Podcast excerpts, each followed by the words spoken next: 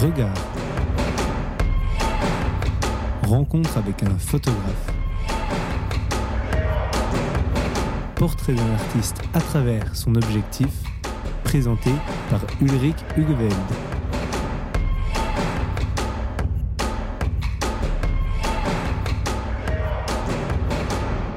Eh bien bonjour et bienvenue dans une nouvelle édition euh, de Regard sur Radio où nous recevons des, des photographes qui nous parlent de leur, euh, de leur travail. Aujourd'hui notre invité est Charles Thieffen. Bonjour et merci d'avoir accepté euh, notre invitation.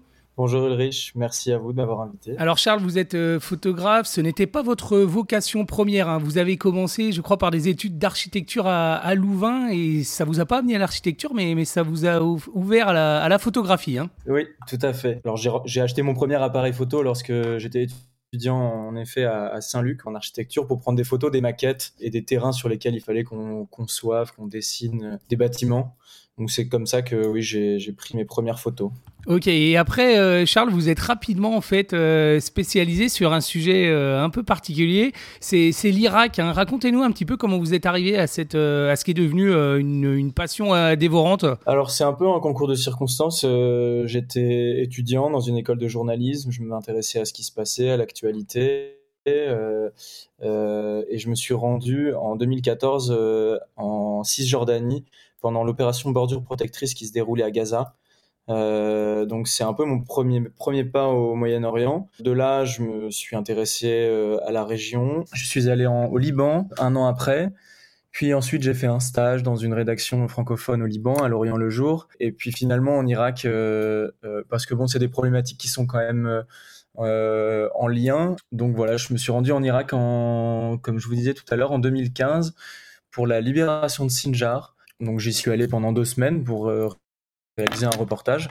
Et puis quand je suis rentré, j'ai vraiment eu envie de, de, de retourner en Irak. J'ai attendu de terminer mes études et je me suis installé à Erbil en janvier 2017. Alors ce pays, vous en avez vu les, les drames, les guerres, les réfugiés. Vous avez notamment euh, été à Raqqa, qui était l'ancienne capitale de ce qu'on a appelé entre guillemets le, le califat hein, à l'époque de, de Daesh. Mais vous avez rapidement euh, voulu en montrer autre chose aussi. Les, un pays qui, vous l'avez dit dans un article hein, que j'ai lu en préparant l'émission, connaît les mêmes joies que le reste de, de l'humanité hein, et on a eu assez de la, de la violence.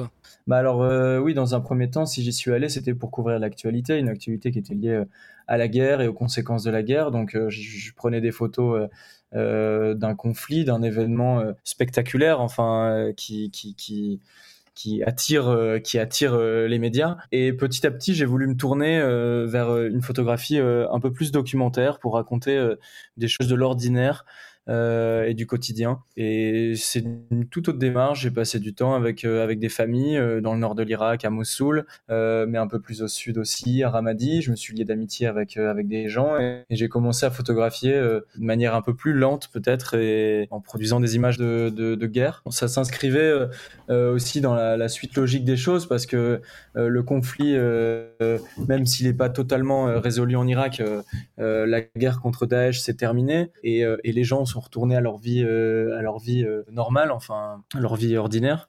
Donc oui, ça s'inscrivait vraiment euh, dans la suite logique. Et alors justement, vous parlez de retour à la vie normale, la vie ordinaire. C'est quoi la vie normale, la vie ordinaire dans, dans l'Irak d'aujourd'hui Comment vous pourriez nous la, nous la décrire? Après, j'imagine qu'il y a des distorsions entre le nord et le sud, l'est et l'ouest, hein, d'un pays qui est quand même très grand. hein. Je crois que c'est à peu près la taille de la France. hein. Alors euh, oui, c'est même plus plus grand que la France. La, vie ordinaire des gens, disons que les gens mènent une vie ordinaire. Euh, ils cherchent du travail, euh, ils vont à l'université, ils ont leur vie de famille, ils sont à la recherche, je sais pas, d'une petite amie ou d'une personne avec qui se marier. Donc à première vue, les gens ont une vie vraiment ordinaire qui s'apparente à, notre vie ici en Europe. Après, il y a des, des, des diffèrent comme euh, comme la mobilité.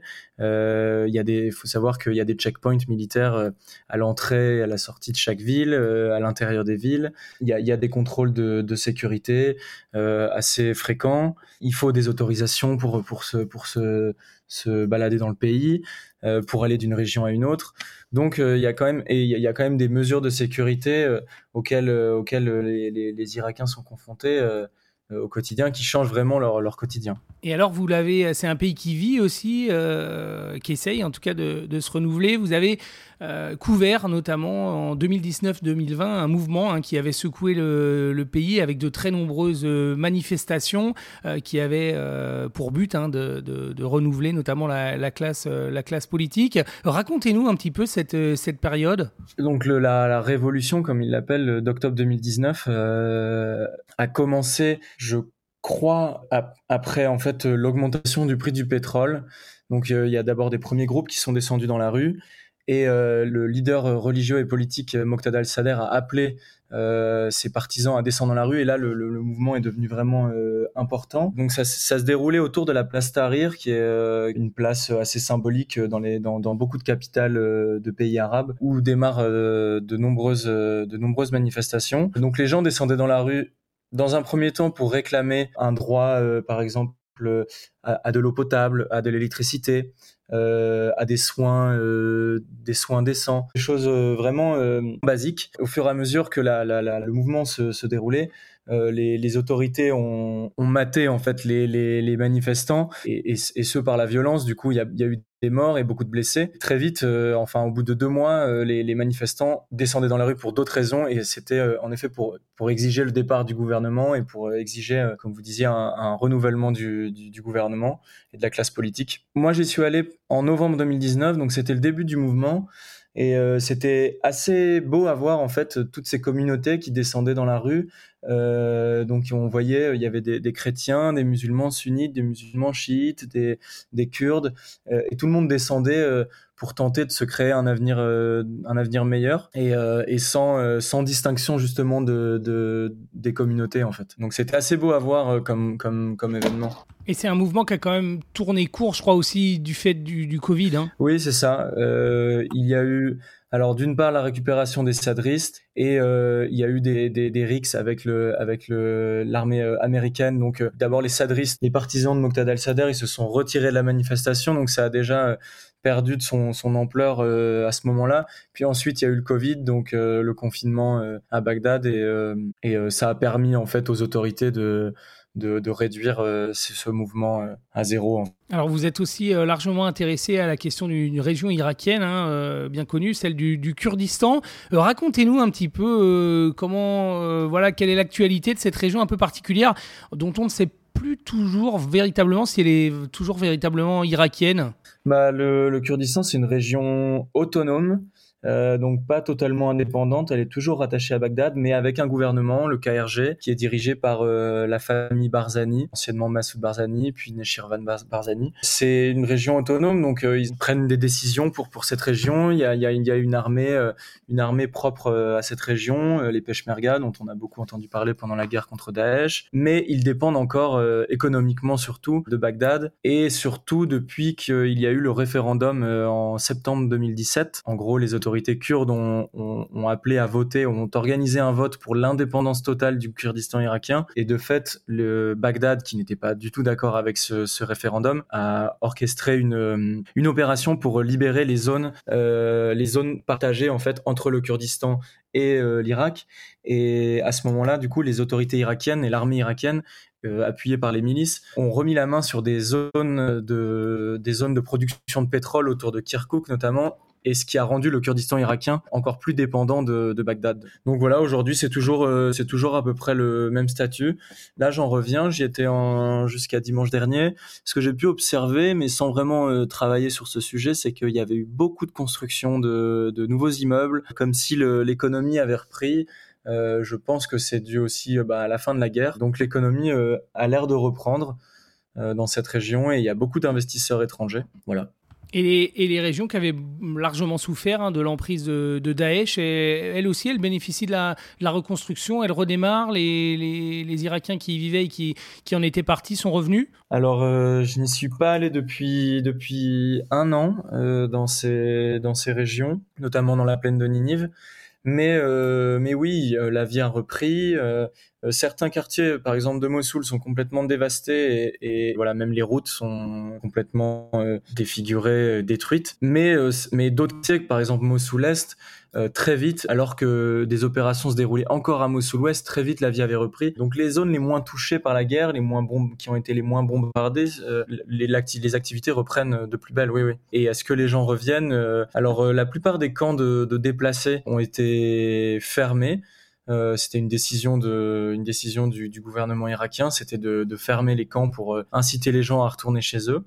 Mais certains camps euh, de réfugiés comme Jeddah 5 euh, sont toujours ouverts parce que certaines familles ne peuvent pas rentrer chez elles. Il y a des conflits, des conflits tribaux, des conflits entre des familles qui ont rejoint Daesh, d'autres qui les ont pas rejoints. Et du coup, si ceux qui ont rejoint Daesh veulent rentrer chez eux, bah, ils se font attaquer par les, les voisins.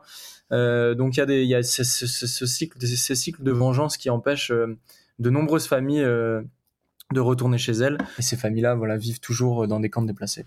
Et c'est toujours facile, Charles Tiffen, de faire son, son travail sur l'Irak. Il y a encore une appétence des médias occidentaux, français, belges pour, pour ce qui se passe en Irak? Oui, alors il faut, je pense, davantage creuser pour euh, trouver des sujets euh, qui peuvent intéresser les médias. Les, choses qui se déroulent en Irak, il se passe toujours beaucoup de choses, mais euh, elles sont moins liées à une actualité chaude et, et elles sont du coup moins évidentes à, à, découvrir. Et donc il faut davantage travailler le, les sujets, mais il y a toujours une toujours une demande, toujours une demande qui qui qui grimpe, qui grimpe et redescend selon évidemment l'actualité international, mais euh, il y a toujours une demande, oui. Alors Charles Tiefen, merci. Hein, dans cette émission, on propose euh, euh, toujours aux, photographes de nous sélectionner quelques-uns de ces, ces, clichés pour les, pour les commenter. Alors ces clichés, bien sûr, on les met sur le site de, de l'émission, onglet regard sur le site radio.be ou radio.fr. Alors la première photo que vous nous avez choisie, c'est le portrait de Mitak, une photo prise à Ramadi en, en 2018. On y voit un, un, homme, un homme torse nu en train de, en train de fumée. Racontez-nous un peu cette photo, pourquoi vous l'avez choisie, euh, euh, qu'est-ce qu'elle symbolise pour vous?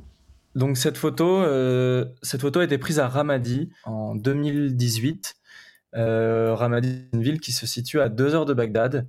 Euh, et c'est une ville, une région euh, qui a été très touchée par la guerre en, en Irak. Je l'ai prise donc juste après la fin de la guerre et ça me tenait à cœur de, d'en parler parce que c'est, elle s'inscrit dans une, dans cette démarche que j'ai voulu enclencher euh, après avoir couvert l'actualité, après avoir couvert la guerre, une démarche plus documentaire, plus lente, euh, plus au long cours, qui raconte euh, davantage le quotidien, l'ordinaire. Donc Mitak, c'est un jeune Irakien qui est né à Ramadi. Sa famille euh, a passé la plupart de son temps à Ramadi, puis ensuite a été déplacé jusqu'au Kurdistan irakien, une, région plus sécurisée, disons. donc moi, ce que, en fait, Mitak, c'est ce jeune, je l'ai je l'ai suivi pendant plusieurs années. Je continue d'ailleurs de le photographier. c'est quelqu'un avec qui j'ai vraiment lié une amitié et avec qui je, fais des entretiens, que je prends en photo et j'essaie de raconter plusieurs choses à travers ce personnage. Qu'est-ce que c'est la vie de d'un jeune Irakien de Ramadi, mais aussi euh, raconter peut-être euh, son son rapport à, à, la famille, euh, son euh, raconter comment comment il, parvient à grandir, comment il parvient à, à tromper l'ennui aussi quand il est chez lui à Ramadi, qui retourne chez lui à Ramadi parce que maintenant il habite au Kurdistan irakien. Comment il arrive à composer au quotidien pour pour pour mener une vie une vie agréable malgré tout le contexte et la situation que que, la guerre a amené en Irak. Donc voilà, c'est un des personnages que je suis euh, depuis plusieurs années. Eh bien, eh bien, merci. Elle illustre le fait aussi que vous, travaillez, hein, que vous insistez euh, pour euh, pouvoir travailler sur, euh, sur le temps long, pas forcément faire, faire des, des, des sujets traités extrêmement rapidement. Alors, la, la, photo suivante, Charles Kiefen, on est en juillet 2018 sur les, sur les bords du Tigre. Hein. on y voit deux hommes en, là-bas, dont l'un semble s'asperger d'eau. Hein.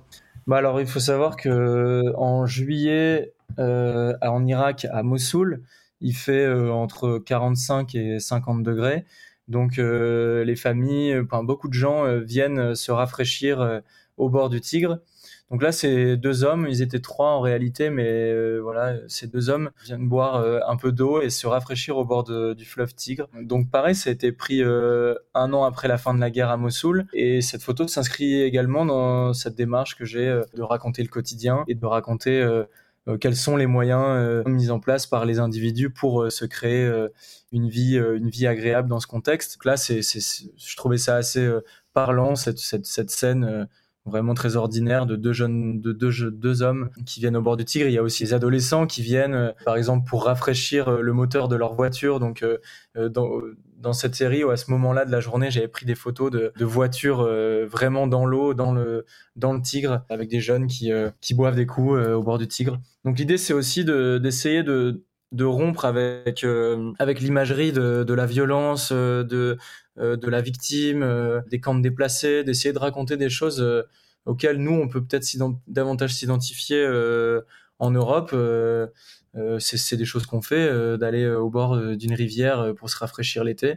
Euh, voilà, j'essaie de créer euh, peut-être des liens, des ponts, des choses sur, auxquelles les gens peuvent s'identifier. Merci. Alors avec la troisième photo, on retourne hein, dans l'actualité euh, politique assez agitée de, de l'Irak. On est pendant le mouvement de, contestation qui avait secoué Bagdad en 2019 et 2020. Hein, vous nous avez, vous nous en avez parlé. On voit un, un jeune homme, cette photo, avec une qui fume et qui est dont la tête est revêtue à la fois d'une casquette et d'une et d'une cagoule qui lui couvre quasi l'intégralité de son visage. Hein.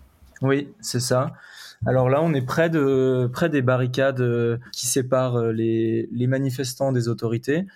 Euh, donc à un moment un petit peu chaud, c'est pour ça que un petit peu chaud, un petit peu tendu, c'est pour ça que ce jeune homme porte une, cagoule. en fait, dans cette série, moi, je me suis intéressé aux attitudes corporelles des jeunes hommes de la place Tahrir euh, lorsqu'ils font face euh, à la violence euh, perpétrée par les autorités, plutôt qu'essayer de raconter toutes les activités qui se déroulaient sur cette place et autour de cette place, sur ce sit-in, sur cette zone à défendre.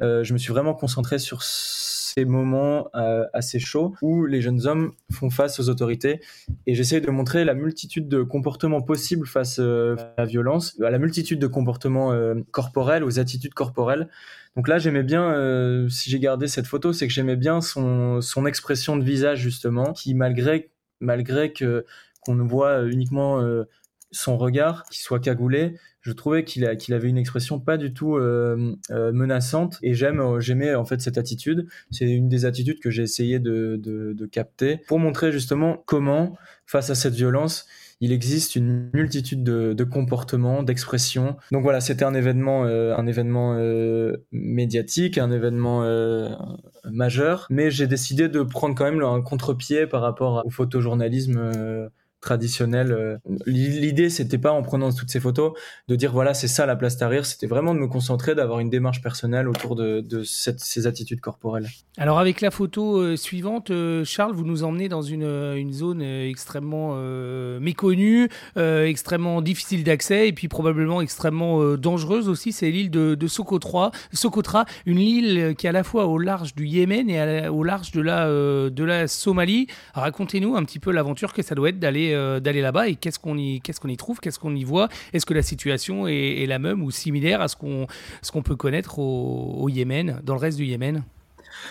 Alors, euh, Socotra, oui, c'est une île qui est située à 400 km des côtes yéménites, qui appartient toujours au Yémen, qui n'a pas souffert du conflit euh, yéménite directement, dans le sens où il n'y a pas eu d'affrontement entre euh, différentes factions militaires ou différents groupes. Par contre, euh, Socotra a, souffert beaucoup économiquement et a été très isolé pendant, pendant cette guerre, et est toujours isolé. il y a un avion deux par semaine qui euh, qui atterrit sur l'île. Euh, alors moi, je me, je suis, j'ai voulu aller à Socotra pour raconter à la fois euh, les, conséquences des dissensions politiques sur le quotidien des, jeunes Socotris, mais pour raconter aussi et capturer aussi euh, la nature extraordinaire de cette île et comment les Socotris composent avec cette nature pour continuer à vivre. Par exemple, la mer, c'est à la fois un moyen de subsistance pour beaucoup de Socotris, il y a énormément de pêcheurs, mais c'est aussi une frontière pour les gens qui habitent euh, sur cette île, sachant que, comme je disais, il y a, que deux avions et qu'on se situe à 400 km des côtes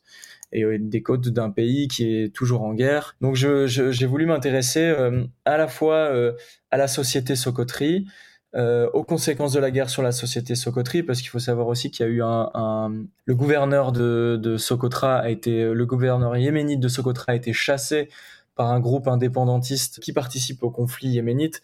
C'est très compliqué, il y a beaucoup beaucoup de factions différentes dans le conflit yéménite et c'est assez difficile de, tout expliquer, mais voilà, en tout cas, il y a des conséquences sur le quotidien des Socoteries et moi ça m'intéressait. J'ai essayé de, réaliser une série de photos dans laquelle je conjugue des images de nature, des images de paysages comme celles que vous avez présentées avec ce cargo échoué, et aussi des, portraits de ces jeunes Socoteries ou des jeunes Yéménites. J'ai aussi fait des photos de, jeunes Yéménites euh, qui sont venus vivre, euh, essayer de trouver un avenir meilleur euh, à Socotra. Donc l'idée c'était vraiment d'y aller pendant un mois et de passer du temps avec des groupes, avec des groupes de Socoteries et des groupes de, de Yéménites et de photographier leur quotidien.